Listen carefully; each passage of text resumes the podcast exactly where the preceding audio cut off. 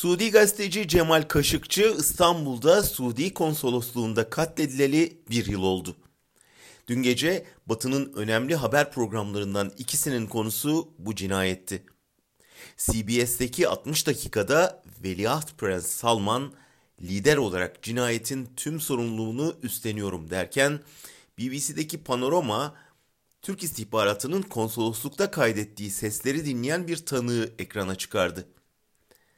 Ne yazık ki kendi ülkemizde sadece gazeteciler değil, gazetecilikte öldürüldüğünden İstanbul'daki cinayetin hem de Türk kaynaklarından sızan ayrıntılarını yabancı televizyonlarda izlemek zorunda kaldık.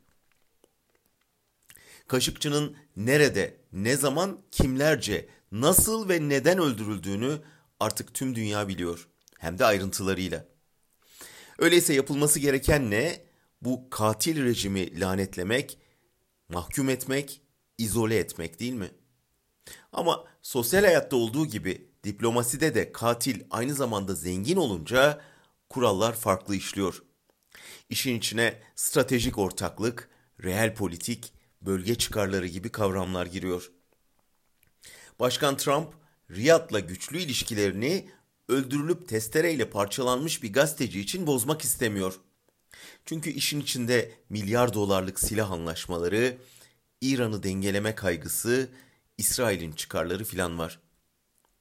Kaşıkçı konusunda birden gazetecilerin can güvenliğini önemser gibi görünen Erdoğan ise Suudi rejimini kıyasıya eleştiriyor.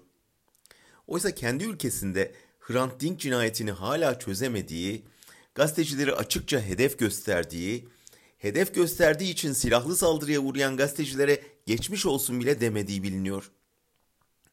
Erdoğan'ın tepki gösterebilmesi için ancak onun sevdiği türden gazetecilerin onun sevmediği türden kişilerce saldırıya uğraması gerekiyor. Kaşıkçı cinayeti bir kez daha siyasetin ve siyasetçilerin çifte standartlarını ortaya koydu. Bize düşen onlardan aman beklemek değil, onların bu iki yüzlüğünü teşhir edip önlem almaya zorlamak. Bir yandan da gazetecilere saldırının faillerini, destekçilerini bulup kendi güvenliğimiz için önlemleri birlikte almak. Unutmayalım, birimize saldırı hepimize saldırıdır.''